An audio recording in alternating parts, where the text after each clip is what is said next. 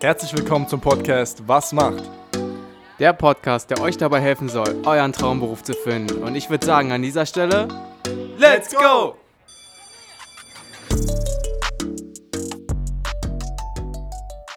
Herzlich willkommen zu einer weiteren Episode von Was macht? Ja, Björn, was macht eine Ergotherapeutin? Was macht eine Ergotherapeutin? Wir sitzen hier wieder äh, über Zoom verbunden, diesmal mit äh, einer jungen Dame, die Ergotherapeutin ist. Ähm, Noemi, du kannst dich vielleicht einfach mal kurz vorstellen, wer du bist und vielleicht auch so ein bisschen erläutern, wie es dazu kam, dass du jetzt dir diesen Berufszweig ausgewählt hast. Ja, hallo. Äh, mein Name ist Noemi Brandt. Ich bin 31 Jahre alt und ähm, arbeite derzeit in einer Praxis für Ergotherapie. Und den Beruf habe ich kennengelernt äh, in meiner Schulzeit. Da war ich in einer weiterführenden Schule auf dem Gymnasium und ähm, wir haben da ein Schülerpraktikum gemacht und mir fehlte so ein bisschen die Idee, was ich machen soll. Und letztendlich bin ich einfach in ein Pflegeheim gegangen und habe gefragt, ob die Praktikanten nehmen. Mhm. Und ähm, ich wurde in diesem Pflegeheim gefragt, ob ich in die Beschäftigung oder in die Pflege gehen möchte und habe dann einfach gesagt, lieber in die Beschäftigung und hatte keine Ahnung, was mich erwartet. Und ähm, dann kam dieses Praktikum auf mich zu und dann habe ich tatsächlich die Ergotherapie das erste Mal kennengelernt und es hat auch noch ein bisschen gedauert, bis dieser Begriff Ergotherapie dann bei mir präsent war.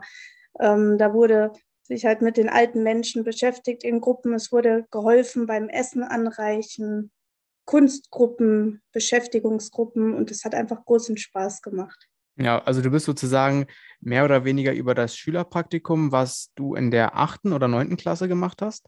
Kommt hin, ja. Ah, oh, so in dem Dreh. Und dann äh, äh, gab es dann diese Frage zwischen Beschäftigung und Pflege, hattest du gerade schon angesprochen. Das war wahrscheinlich so eine Entscheidung, so wie ich es jetzt äh, rausgehört habe, ähm, du weißt gar nicht so richtig, was, was, wo irgendwie der Unterschied ist. Ähm, was hat dich jetzt dazu oder was hat dich damals dazu bewegt, dann nicht Pflege zu sagen? Ja, Pflege hat mir schon eher was gesagt äh, und ich habe mir dann vorgestellt, ich habe die Wahl zwischen leicht gesagt Spiel und Spaß haben, was Gutes mit den Menschen tun oder den Menschen natürlich auch helfen, aber im Sinne von äh, körperlicher Arbeit und Hygiene. Und mhm. ich wusste nicht, ob das das ist, was mir wirklich gut liegt, gerade in dem Alter. Das ist ja auch ja. ein etwas schwieriges Alter. Und von daher hatte ich mich dann ganz instinktiv für Beschäftigung entschieden. Ja, das ist ja eine plausible Antwort. Ich meine, äh, wenn man jetzt so diesen Begriff Pflege hört, dann hat man natürlich auch die Themen, die du gerade angesprochen hast, die natürlich körperlich auch in einer gewissen Hinsicht sehr, sehr anstrengend sind ähm, und hat dann das vielleicht in der Beschäftigung nicht ganz so extrem auf der körperlichen Seite in der Form. Ähm, aber du kannst es ja dann äh, später auch nochmal darüber aufklären. Dann hast du also dein, äh, ja, gerne, dann hast du also dann dein äh, Schülerpraktikum dort äh, in der Pflege dann absolviert. Und ähm, wie ging es dann für dich weiter? Also du hast dann äh, dich entschlossen, äh, okay, ich möchte dann Ergotherapeutin werden oder welche Anhaltspunkte gab es dann dann noch? Ja, genau. Also ähm, ich habe dann in diesem Praktikum, das ging, glaube ich, drei Wochen, ähm, habe ich erkannt, dass das viel mehr ist als nur Beschäftigung, dass das ein ganz großer Bereich ist. Und ähm, ich habe dann auch viel mit den Ergotherapeuten gesprochen und habe dann erfahren, dass Ergotherapie sogar noch viel weiter reicht als die Arbeit in Pflegeheimen. Und ähm, ich wurde neugierig, habe mich weiter erkundigt, habe gegoogelt, habe mich schlau gemacht und wusste dann ziemlich genau, das ist der Beruf, den ich machen möchte. Und ab da bin ich dann auch nicht mehr davon abgewichen. Ja, ich finde das sehr, sehr interessant, weil ähm, ich meine, wir alle haben ja irgendwie mal wahrscheinlich ein Praktikum hinter uns gehabt in der Schulzeit. Und ich glaube, ich kenne die wenigsten, die wirklich äh, gesagt haben direkt, oh ja, das ist was für mich und machen das dann ihr Leben lang. Also da finde ich äh, auf jeden Fall schon mal an der Stelle Respekt, äh, dass du da direkt irgendwie den, den richtigen Hebel gefunden hast, kann man so sagen. Mhm, ja. ähm, wie ging es dann weiter? Du hast dann die Schule abgeschlossen mit dem die ganze Zeit im Hinterkopf, ja, okay, ich möchte in diese Richtung schon gehen. Hattest du dir da trotzdem irgendwie so Kontakte schon ähm, ja, bereitgehalten, sage ich mal, aus deiner Praktikumszeit, wo du dann wusstest, okay, auf die kann ich dann nach der Schulzeit wieder zurückkommen? Äh, nee, ähm, nicht mal das, sondern ich hatte dann geguckt, wie wird man eigentlich Ergotherapeutin? Und mhm. damals war es noch üblicher, äh, eine schulische Ausbildung zu machen. Und ich hatte nur gesehen, es gab staatlich geförderte Ausbildungen, die man nicht zahlen musste, und private Schulen. Und das mhm. war eigentlich der üblichere Weg. Und ähm, ich hatte mich dann an meine Familie gewandt und habe gesagt, ich möchte das gerne machen. Wie kriegen wir das hin? Und ähm, dann Gott sei Dank, dank meiner netten Familie hat es dann auch funktioniert. Und ähm, ich habe mich dann in eine Ausbildungsstätte eingeschrieben. Mittlerweile ist das aber gar nicht mehr so. Im Moment ist es sogar, ich glaube, seit ja jetzt noch nicht so lange her ist es jetzt so, dass man eigentlich gar nichts mehr selber zahlen muss. Die Ausbildung wird übernommen und man kann es jetzt auch mittlerweile ganz selbstverständlich studieren. Ah, okay, das ist interessant, weil ich hatte mich ein bisschen informiert gehabt äh, vor unserem Podcast und da hatte ich so eine Doku geguckt gehabt vor acht Jahren oder sowas kam die raus und da war noch die Aussage, dass irgendwie ja, der größte Teil der Ausbildungsstätten tatsächlich noch privat gefördert war und mhm. man halt da wirklich sehr, sehr viel abdrücken musste. Aber es ist auf jeden Fall gut, da die Veränderungen auszuhören. Ähm, gut, also dann hast du da direkt was irgendwie gefunden für dich. Äh, wie ging es dann weiter? Dann ging es nach der Schule direkt äh, in die Ausbildung rein. Kannst du uns ja mal ein bisschen mitnehmen, äh, wie so die Erfahrung war, sage ich mal, im ersten Lehrjahr und äh, wie da auch so die ersten, ja, eigentlich Erfahrungen und so, wie du das wahrgenommen hast für dich, ob die Eindrücke da immer noch so positiv alle waren. Ja, ähm, also die Ausbildung, die war erstmal ähm, überraschend facettenreich und auch nicht immer einfach. Also es ging auch viel um uns selber, um Reflexion, darum, dass man sein ganzes Verhalten, seine Kommunikationsart reflektiert, dass auch andere einem das Verhalten zurückmelden. Das konnte manchmal sehr anstrengend und schwierig mhm. sein. Ähm, und dann ist auch Anatomie und Medizin ein Bereich, der da einschneidet und Pädagogik und Psychologie, also ganz viele verschiedene Bereiche, die da aufeinandertreffen. Es ist wirklich ein sehr großes, umfassendes, eine große Ausbildung eigentlich. Mhm. In drei Jahren wird die absolviert. Und äh, man muss auch vier bis fünf Pflichtpraktika in dieser Zeit machen, also jeweils zehn Wochen in einem Bereich und dann ging es wieder in die Theorie rein für den nächsten Bereich. Ähm, das war schon sehr aufregend, eine mhm. aufregende Zeit. Okay, also kann man sagen, du wurdest so ein bisschen überrumpelt, sage ich mal, direkt am Anfang. Ähm, ja. Du hattest gar nicht so viel erwartet, aber dann wurde es doch relativ viel. Äh, du hast ja schon gesagt, dass es da vier bis fünf äh, Pflichtpraktikas gab. Nimm uns mal so ein bisschen mit, wie da die genaue Struktur aussah in der Ausbildung. Also wann haben diese Praktikas stattgefunden? Wann gab es äh, vielleicht irgendwie ja, Berufsschulzeit, irgendwie Arbeit in der Klinik? Nimm uns da mal ein bisschen mit. Ja, ähm, es ging so, wir wurden ein bisschen ins kalte Wasser geworfen. Wenn ich mich richtig erinnere, war es bei uns so, dass wir ähm, erst mal 10, 20 Wochen Theorie hatten und dann ging es schon ins erste Praktikum. Und da habe ich mich eigentlich noch nicht so weit gefühlt. Ich mhm. war auch in diesem Praktikum, kam an und habe gesagt, ja, und was mache ich jetzt? Was muss ich tun? Und war ganz überfordert, dass was von mir erwartet wurde. Ähm, und so ging es dann weiter, wieder zehn Wochen Theorie und dann das nächste Praktikum, wo ich dann aber schon viel sicherer war und schon viel engagierter und wusste, was ich zu tun habe oder tun kann. Ähm, es gibt aber auch ganz andere Ausbildungsstätten. Da wird die ersten anderthalb Jahre nur Theorie gemacht und dann kommen alle Praktika am Anschluss. Und ich muss aber sagen, ich fand diese Abwechslung eigentlich ganz schön, weil ich immer den theoretischen Bezug hatte und dann direkt ausprobieren durfte. Hm. Ja, ich glaube auch, das ist ähm, völlig normal, dass man ja dann am, also wenn man dann wirklich in das Praktikum geht, dass man dann einfach vielleicht noch so ein bisschen unsicher ist, weil äh, einfach man ja direkt aus der Schulzeit kommt. Man hat ja die ganze Zeit nur theoretisch äh, Sachen gelernt und dann äh, geht es das erste Mal so richtig in das Arbeitsleben rein in der Form von so einem Praktikum, was du ja damals nur von der Schulzeit einmal kanntest. Äh, von daher glaube ich, ist das völlig normal, dass man dann mit äh, je mehr Praktika man absolviert, dass man auch sicherer wird dann in dem, was man tut. Hm, was waren dann so deine, was waren dann so deine Aufgaben, die du machen musstest in deinem ersten Praktikum? Oder wo, wo hat das stattgefunden? Äh, ja, mein erstes Praktikum war ein harter Bereich. Ähm, das war die Arbeitstherapie und ich war eingesetzt in einer Werkstatt und ähm, ich hatte ein Klientel, das waren psychisch erkrankte Menschen und ähm, die waren auch akut psychisch erkrankt teilweise. Also da waren Menschen mit Schizophrenie, Menschen mit Borderline, die sich schwer selbst verletzt haben äh, oder die auch sehr manipulativ waren und gegeneinander aufgestachelt haben und auch gegen mich aufgestachelt haben. Ähm, das war wirklich ein harter erster Einsatz. Ähm, ich hatte aber dann bei anderen auch gesehen, dass die anderen Stellen ganz anders abliefen. Also es war vielleicht dann auch wirklich Pech an der Stelle und ich war dann auch erstmal an so einem Punkt, wo ich dachte, warum wollte ich Ergotherapeutin werden? Ist das mhm. wirklich meins? Und ich bin so froh, dass ich weitergemacht habe. Ich habe dann auch Unterstützung bekommen und ähm, am Ende hat sich dann gezeigt, dass das bei weitem nicht alles ist und dass Ergotherapie viel mehr kann und viel mehr ist. Ja, nicht schlecht, dass du da äh, aufgrund der ersten negativen Erfahrung dann gar nicht so in ein, in ein Loch gefallen bist, sondern eher gesagt hast, okay, ich ziehe jetzt weiter durch und äh, jetzt im Endeffekt hat sich das ausgezahlt und du hast dann doch gemerkt, okay, das ist äh, doch die Berufung für mich. Ähm, wir hatten jetzt gerade auch schon ein bisschen über die Lehrinhalte gesprochen, viel medizinisches, äh, viel pädagogisches, auch ein bisschen äh, Psychologie eben mit dabei. Ähm, du kannst uns ja mal ein bisschen erzählen, wie es dann mit den Prüfungen ablief. Hattest du eine Zwischenprüfung nach anderthalb Jahren, so wie das in den meisten Ausbildungen üblich ist? Oder wie lief das bei euch ab? Ähm, wir hatten den Unterricht ja sehr klar in Blöcke unterteilt. Also erstmal war es dann der arbeitstherapeutische, psychiatrische Bereich, dann kam Pädiatrie, Geriatrie, ähm, solche Sachen. Und immer am Abschluss eines Blockes kam dann die Blockprüfung. Also wir hatten dann wirklich immer, eigentlich könnte man sagen, in fünf Blöcken hatten wir Prüfungen und dann kam am Ende das Staatsexamen. Hm, okay, und was äh, musstest du in diesen Prüfungen machen? Also waren das so Multiple-Choice-Aufgaben, wo du ankreuzen musstest oder äh, eine richtige Klausurenbeantwortung äh, auf eine spe äh, spezielle Frage, die euch gestellt wurde? Ähm, ja, das war ganz unterschiedlich von Bereich zu Bereich. Also es gab ein paar Fächer, da wurde Multiple Choice gemacht. Das war zum Beispiel auch bei Fächern wie Staat, äh, Staatskunde, Berufskunde, das war ja. auch Inhalt.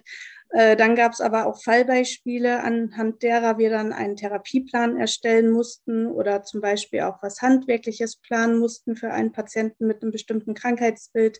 Und ähm, das war wirklich sehr vielfältig, wie geprüft wurde. Ja. Auch mündlich.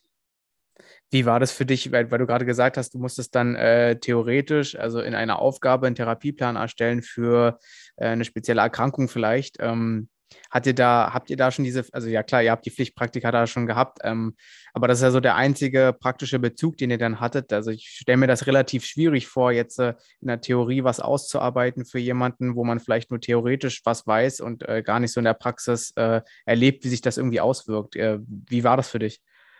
Ja, das Schöne an den sozialen Berufen und an den therapeutischen Berufen ist eigentlich, es gibt nicht nur den einen Weg, der richtig ist. Also man kann gar nicht sagen, äh, diese Antwort wäre richtig und alles andere ist falsch, sondern äh, wenn man da so ein bisschen sich auch in die Patienten reindenken kann, und das lernt man ja in der Ausbildung, dass man sich da reinfühlt und überlegt, wie könnte man dem etwas Gutes tun, wie kann man helfen, dann gibt es ganz viele verschiedene Ansätze und dieser Ansatz, der muss einfach nur Sinn machen und zu diesem fiktiven Menschen passen und dann geht das schon. Ja, wie du schon sagst, also es geht ja letzten Endes darum, den Menschen zu helfen. Und ich finde es ganz schön, dass es dann da verschiedene Möglichkeiten gibt, äh, die letzten Endes einfach nur richtig begründet werden müssen. Mhm. Ähm, das Staatsexamen war jetzt sozusagen das, was wirklich äh, dann in die Bewertung der Ausbildung ging? Oder kann man auch sagen, dass äh, diese ja, Prüfungen nach den Blöcken auch schon groß irgendwie eine Rolle gespielt haben in der letztendlichen Bewertung? Ähm, die haben einen Teil gespielt, eine kleine Rolle. Ich weiß jetzt nicht mehr, wie viel war es also es war eine bestimmte Prozentzahl, die, die okay. eingeflossen sind, aber das Staatsexamen war am Ende dann wirklich auch entscheidend. Okay, dann nimm uns mal mit zum, zum Staatsexamen. Was waren da deine Aufgaben gewesen? Äh, ja, da muss ich mich jetzt mal zurückerinnern. Es ist mittlerweile auch tatsächlich schon acht Jahre her. Wahnsinn. Ja, ja. Ähm, äh, so grob. Das Staatsexamen. ja, es gab, ähm, es war unterteilt in eine schriftliche Prüfung, in eine mündliche Prüfung und in die Handwerk Handwerksprüfung. Und mhm. ähm, wir hatten noch einen praktischen Teil in einer unserer alten Praktikumsstellen. Also man durfte sich eine Praktikumsstelle aussuchen da wurde einem ein Patient zugeteilt und mhm. äh, den durfte man sich dann nochmal zwei, drei Stunden lang angucken und gucken, wo sind denn die Beschwerden und woran könnte man arbeiten. Und da musste man dann einen Therapie, Therapieplan erstellen und schreiben und äh, dann eine Therapie mit diesen Patienten durchführen. Äh, das war natürlich mit das Aufregendste, weil man hatte den alten Anleiter dabei sitzen und man hatte hm. äh, einen Dozenten dabei sitzen und man konnte eigentlich am meisten falsch machen, weil das nämlich die direkte Arbeit mit einem Menschen war. Äh, aber das war eigentlich dann auch ganz schön, weil das kannte ich ja schon gut aus der Zeit, aus der Praktikumszeit. Und die mündlichen Prüfungen liefen eigentlich ähnlich ab. Da war dann noch jemand vom Gesundheitsamt dabei und man hat Fragen bekommen und eigentlich war man immer unter Beobachtung, was mache ich mhm. und man wusste nicht so genau, was kommt, auch beim Handwerk. Man hat zwei Sachen gezogen. Einmal hätte ich Holz, einen Korb flechten dürfen und einmal durfte ich bildnerisch gestalten. Ich habe mich fürs bildnerische Gestalten entschieden und äh, musste dann ein Handwerkstück machen. Hm. Okay, sehr interessant. Ich sehe da voll die Parallelen äh, zu dem Beruf, den wir schon mal beleuchtet hatten in unserem Podcast äh, mit der Hebamme, weil sie hatte mhm. ja letzten Endes auch so diesen Teil, wo sie in ihrer Prüfung äh, in der Klinik sehr, sehr viel machen musste, letztendlich eigentlich die Geburt begleitet hatte und äh, da auch die, andauernd über die Schulter geschaut wurde. Also da sieht man auf jeden Fall Parallelen schon oh direkt. ja, auch sehr interessant. Ähm, wie, wie war dieser zeitliche äh, Rahmen aus? Also wie lang hat sich diese Prüfung erstreckt? Über wie viele Tage?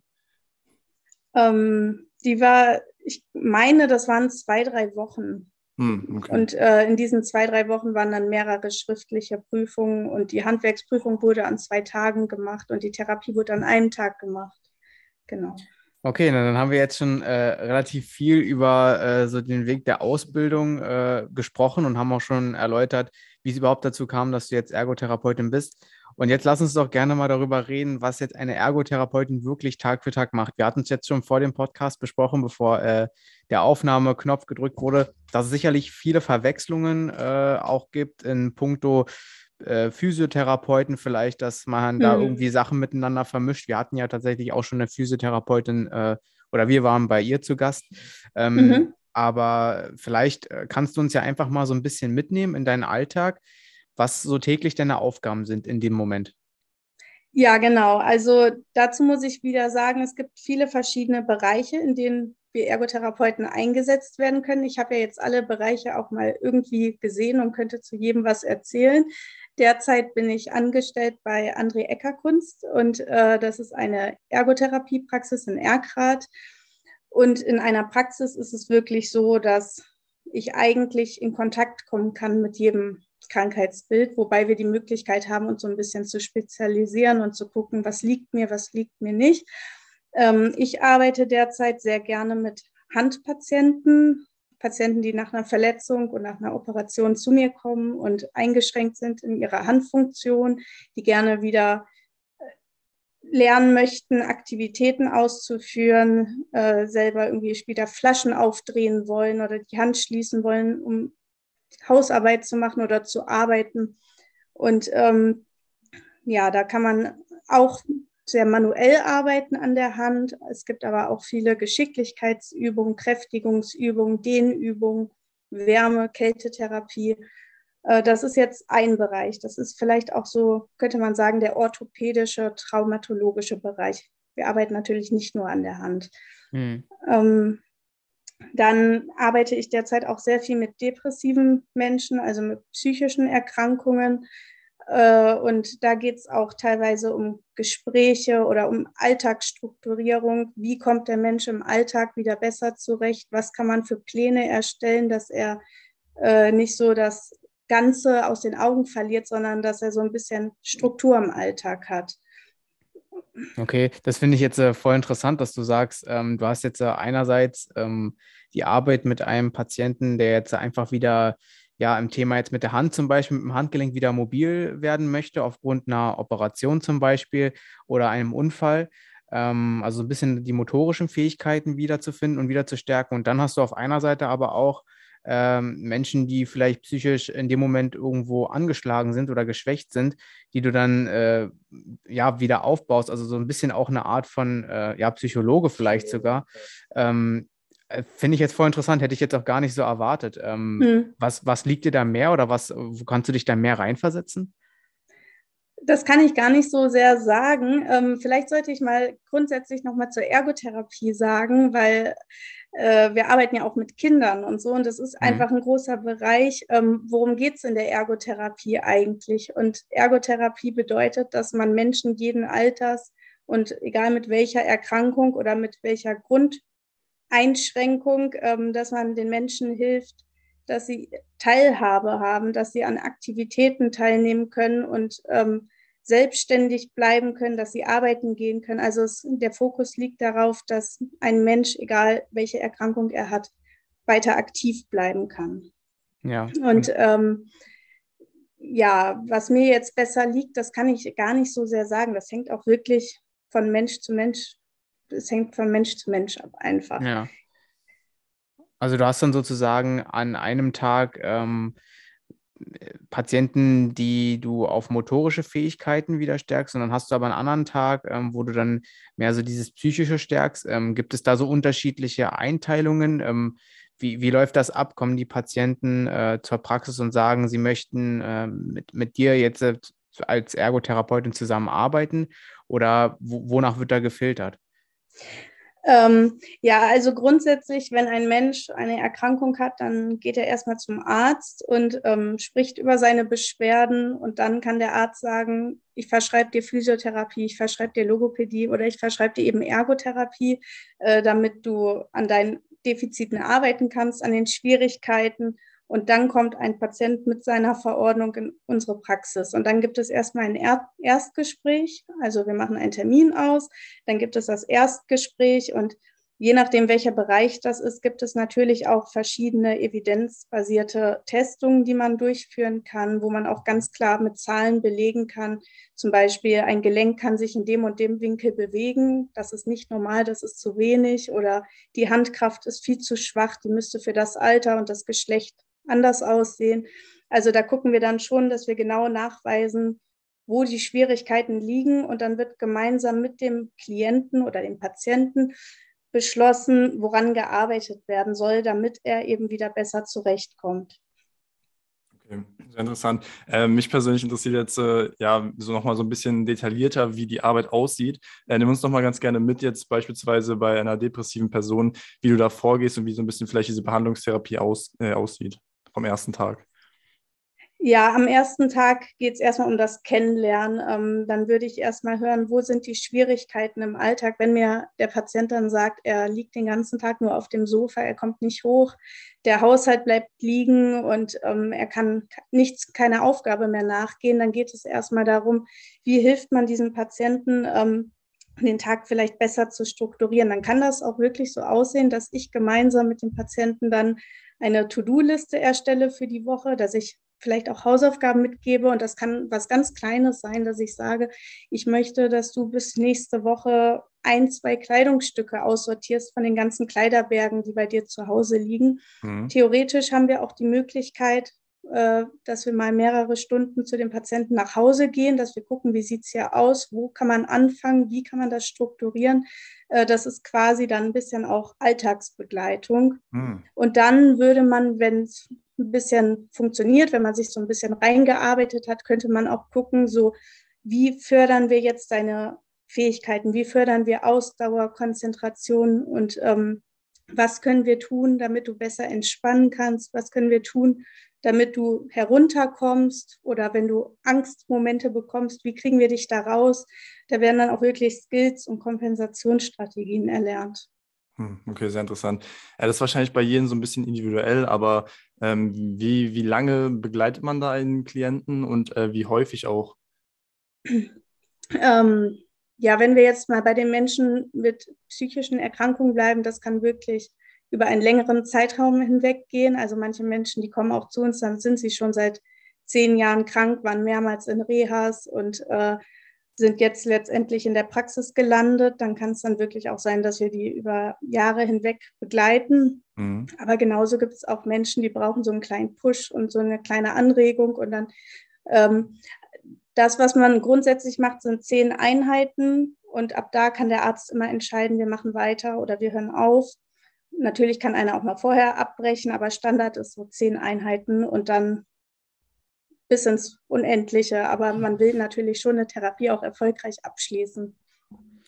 Ja, dadurch, dass wir äh, jetzt ja schon erwähnt hatten, dass wir zum einen auch ein Interview schon mit einer Physiotherapeutin gehabt haben äh, und auch, auch in den ersten Folgen, ich weiß nicht, ich glaube, die vierte, fünfte Folge ähm, war mit einem äh, Psychologen, dass wir ein Interview mhm. geführt hatten. Und ich sehe da jetzt äh, relativ viele Parallelen ähm, die jetzt äh, für mich so, also die für mich das so wirken lassen, das Berufsbild des Ergotherapeuten so ein bisschen äh, ein Allrounder von diesen beiden Disziplinen, ähm, also äh, Physiotherapie und ähm, Psychotherapie sozusagen.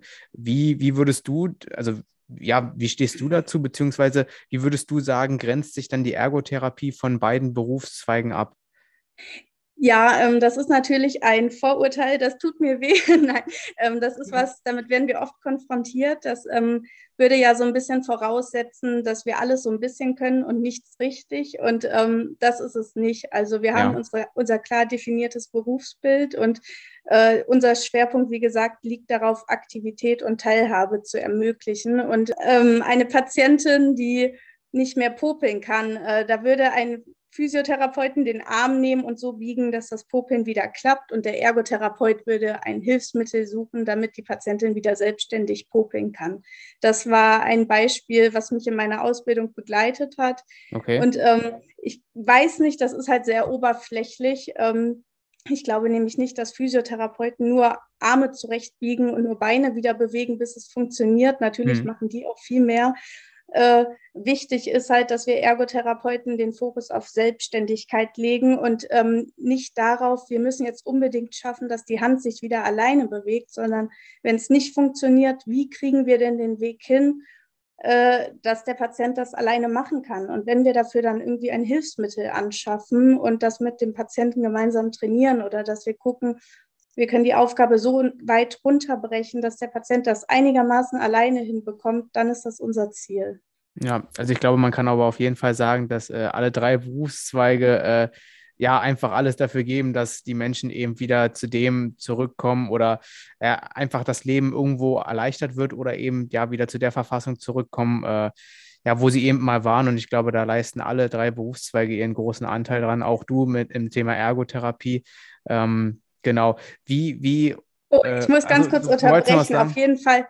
Ähm, also ich möchte da betonen, dass Ergotherapie alleine ein richtig toller Beruf ist und auch Physiotherapie und auch Psychologie. Und äh, am besten funktioniert es auch bei Patienten, die gerade multiple Erkrankungen haben oder chronische Erkrankungen, ähm, wenn alle zusammenarbeiten, an einem Strang ziehen und ja. absprechen miteinander, wie können wir arbeiten, wie können wir ansetzen. Und ähm, in der Interdisziplinarität liegt da auch eine ganz große Stärke von unseren Berufen. Ja, ich glaube, dass, äh, ja, wie du schon gerade meintest, äh, je mehr oder je besser man sich da unter den äh, spezifischen Fachbereichen dann abstimmt, glaube ich, desto eher und desto schneller erreicht man dann auch das Ziel für den Patienten. Ich glaube, das hast du ganz gut zusammengefasst. Ähm, was mich jetzt noch interessiert persönlich ist, Du hast es ja schon gesagt, es sind ähm, Patienten unterschiedlichen Alters und ähm, also mit, mit jeglichen Beschwerden sozusagen, ähm, kann man sagen, kommen sie dann sozusagen zu euch. Ähm, wie schwierig ist es für dich dann zu sagen, okay, ich habe jetzt äh, vielleicht äh, am Vormittag einen äh, 85-jährigen äh, Menschen, einen Patienten bei mir und muss mich dann aber den Patienten danach direkt auf ein sechsjähriges Kind vielleicht einstellen. Gibt es da äh, Momente, wo es dir ein bisschen schwierig fällt, zwischen diesen Ebenen zu switchen oder äh, ist das mittlerweile schon völlig normal und du hast dich daran gewöhnt und kannst das ganz gut? Ähm, ja, ich muss sagen, ich finde die Abwechslung am Tag ganz schön. Also ja. es ist wirklich so, wenn ein Patient den Raum betritt, dann kann ich mich auch ganz auf ihn einlassen und höre mir, also ich habe dann auch ein Bild zu diesem Patienten und lasse mich auf den neuesten aktuellen Stand bringen und ähm, setze mit diesem Patienten an. Und wenn er den Raum verlässt, dann kann ich das aber auch ausblenden oder weg, wegwischen eigentlich. Und dann kommt der nächste Patient und ich kann mich wieder voll auf ihn einlassen. Ähm, ich weiß, dass liegt nicht jedem, aber deswegen arbeitet auch nicht jeder in einer Praxis. Und das ist eigentlich auch das ganz Schöne an dem Beruf, dass man wirklich auswählen kann. Ich meine, man kann im Krankenhaus arbeiten, man kann in Schulen arbeiten, in Psychiatrien, in der Forensik, in der Praxis eben, ähm, in der Arbeitstherapie. Da gibt es so viele Möglichkeiten, dass eigentlich für jeden was dabei sein sollte. Ja, du hast es gerade schon angesprochen, die ganzen Möglichkeiten sozusagen, ja, den Berufszweig oder die, die, diese Berufs, äh, das Berufsfeld auch woanders auszuüben. Äh, kannst du uns ja da vielleicht nochmal in, in zwei, drei Bereiche so ein bisschen näher mit reinnehmen, äh, welche unterschiedlichen äh, Möglichkeiten es gibt, äh, Ergotherapeutin irgendwo anders zu sein? Ähm, genau, da gibt es einmal die Arbeitstherapie, von der ich ja eben auch erzählt hatte. Hm. Die ist sowohl mit psychisch erkrankten Menschen als auch zum Beispiel mit körperlich oder geistig behinderten Menschen. Da geht es darum, die Menschen so ein bisschen an die Arbeit heranzuführen oder auch nach äh, langer Krankheit wieder in die Arbeit, in den Beruf zurückzuführen. Also im Sinne einer Belastungserprobung, dass der Mensch dann wieder eingesetzt werden kann auf dem ersten, zweiten, dritten Arbeitsmarkt. Und äh, da geht es wirklich darum, klassisch in einer Werkstatt zu arbeiten und die Menschen zu begleiten. Äh, ein anderer Bereich ist natürlich eine Reha-Klinik, zum Beispiel sagen wir jetzt mal eine neurologische Reha-Klinik, ähm, wo ein Mensch nach einem Schlaganfall oder nach einer anderen neurologischen Erkrankung hinkommt und lernen muss, wieder zu laufen, wieder aufzustehen, wieder zu greifen, wo natürlich dann auch Hand in Hand ganz eng mit Physiotherapeuten und Ärzten zusammengearbeitet wird. Okay, also man hört schon raus, äh, es gibt viele, viele Möglichkeiten.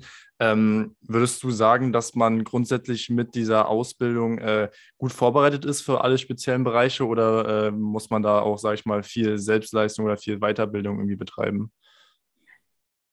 Ähm, ja, also in den drei Jahren wird einem auf jeden Fall schon ein gutes Grundpaket mitgegeben. Und äh, man kann ja, man hat ja die Möglichkeit oder man muss ja durch die Pflichtpraktika in jeden Bereich einmal reinschauen, mhm. sodass man schon weiß, was auf einen zukommt. Aber ich glaube, uns geht es wie wahrscheinlich in jedem Beruf. Der erste Arbeitstag ist dann trotzdem wieder wie ein Reinschmeißen ins kalte mhm, Wasser. Okay. Dann geht es eigentlich erst richtig los und man lernt mit jedem Tag und auch ich lerne jetzt noch mit jedem Tag und ich nehme jede Fortbildung mit, die ich kriegen kann. Äh, und das ist aber auch wirklich schön, ein lebenslanges Lernen. Und das ist ja auch nie verkehrt, weil ja auch wirklich jeder Mensch wieder was Neues mitbringt. Hm, okay, also braucht es ein großes Maß an Weiterbildungsbereitschaft in dem Beruf. Also das ist auch sehr, sehr interessant. Ja, genau. Wobei wir nicht auf diese Fortbildung angewiesen sind. Also wenn wir die Ausbildung abschließen, dann sind wir fertig und dürfen arbeiten. Aber es gibt einfach so viele schöne Sachen, die man vertiefen kann und wo man hm. sich weiterbilden kann, dass es schade wäre, das nicht zu tun. Okay.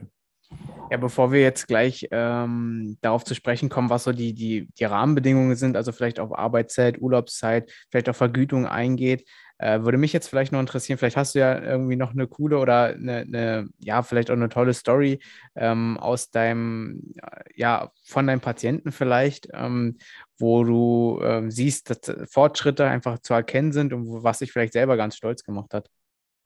Ja, ähm, mir fällt spontan eine Dame ein, die kam zu mir mit einer rheumatischen Erkrankung. Sie hatte so eine seltene Rheumaform, die durch eine Schuppenflechte ausgelöst wurde, nennt sich Psoriasis-Arthritis. Hm. Und ähm, als die Dame zu mir kam, hatte sie völlig krumme, versteifte Finger, die sie kaum noch bewegen konnte. Und der Arzt hatte eigentlich gesagt, da geht soweit nichts mehr. Es soll ein bisschen gehen um Schmerzlinderung und ähm, einfach, dass sie so ein bisschen das Gefühl hat, es wird noch was für sie getan. Und ähm, ich, sie war so die erste Patientin, mit der ich mich so im Handtherapiebereich, wo ich mich da so ein bisschen reingearbeitet und reinbewegt habe und äh, wo ich auch anfing mit manuellen Techniken, Traktieren zum Beispiel, dass man äh, die Gelenkpartner gegeneinander verschiebt und dehnt und ähm, mit Wärme haben wir viel getan und mit ihr ist mir eigentlich fast ein Wunder gelungen, auf das ich bis heute stolz bin. Also wir haben es gemeinsam geschafft. Sie hat dafür auch viele Schmerzen ausgehalten und viel zu Hause gearbeitet. Wir haben es tatsächlich geschafft, dass die Beweglichkeit, wenn auch eingeschränkt, zurückkam. Also sie hat es hinterher geschafft, die Hände wieder ein bisschen zu einer Faust zu bekommen und wieder zu öffnen. Und der Arzt, der hat mich im Anschluss angerufen, der war von der Uniklinik Düsseldorf, der hat gefragt, ja, wer, wer sind Sie denn? Haben sie eine Fortbildung in dem Bereich gemacht. Krass. Und die Fortbildung hatte ich nicht gemacht, aber ich hatte mich einfach so reingearbeitet und mit ihr ausprobiert und sie war einfach so toll und hat so toll mitgemacht, dass wir das geschafft haben. Und ja, das war so ein Moment, wo ich dachte, wow, das kann ich mit meinem Beruf schaffen und ähm, da denke ich bis heute sehr gerne dran zurück. Und das ist auch ein Grund, warum ich heute auch noch sehr gerne in der Handtherapie arbeite. Ja, sehr, sehr cool. Ich glaube, das ist wirklich eine Sache, die einen irgendwie auch sehr, sehr motiviert äh, an dem Berufsbild weiter ja, festhalten lässt. Äh, ja. ich, ich, vermute auch mal, dass es nicht irgendwie ein Einzelfall, sondern das äh, passiert dann auch mal gehäuft, dass man so ein Erfolgserlebnis irgendwie erzählen kann oder auch miterlebt. Ja, genau. Also es gibt so wohl schöne Geschichten und Erfolgserlebnisse, aber es gibt natürlich auch äh, Geschichten, ja, wo man weiß, es geht wirklich um Erhalt und nicht Verschlechterung. Aber auch das ist toll, wenn man dann sieht, dass man die Menschen begleiten kann und denen was Gutes tun kann bis zum Ende. Auf jeden Fall. Äh, Biana hat jetzt gerade schon angesprochen, die Rahmenbedingungen von dem Beruf. Äh, wie sieht das aus? Wie sehen die Arbeitszeiten aus? Ähm, vielleicht auch mal in gewissen Maßen äh, in die Vergütung reingehen und sagen, was du da sagen möchtest. Ähm, genau, nimm uns da mal ein bisschen mit. Vielleicht auch die Urlaubszeiten nicht zu vergessen. Vergütung, ja, das ist so ein Thema. Ähm, das ist ein sozialer Bereich und hat jetzt natürlich nicht den besten Ruf. Man weiß, ähm, man sagt häufig oder ich höre auch häufig so, ja, im sozialen Bereich, da wird man ja nicht reich. Und ähm, darum geht es ja auch nicht ums Reichwerden. Ähm, die Vergütung, die ist ganz unterschiedlich. Also es gibt zum Beispiel in Krankenhäusern, da wird man nach Tarif bezahlt, da verdient man genau wie eine Pflegekraft, wird man ähnlich oder ich glaube gleich eingestuft. Mhm. Äh, es hat sich die letzten Jahre ein bisschen was getan in die Höhe. Ich würde sagen, das Durchschnittsgehalt liegt derzeit so bei 3200 Euro brutto, mit natürlich ein bisschen Luft nach oben, aber mhm. auch Luft nach unten.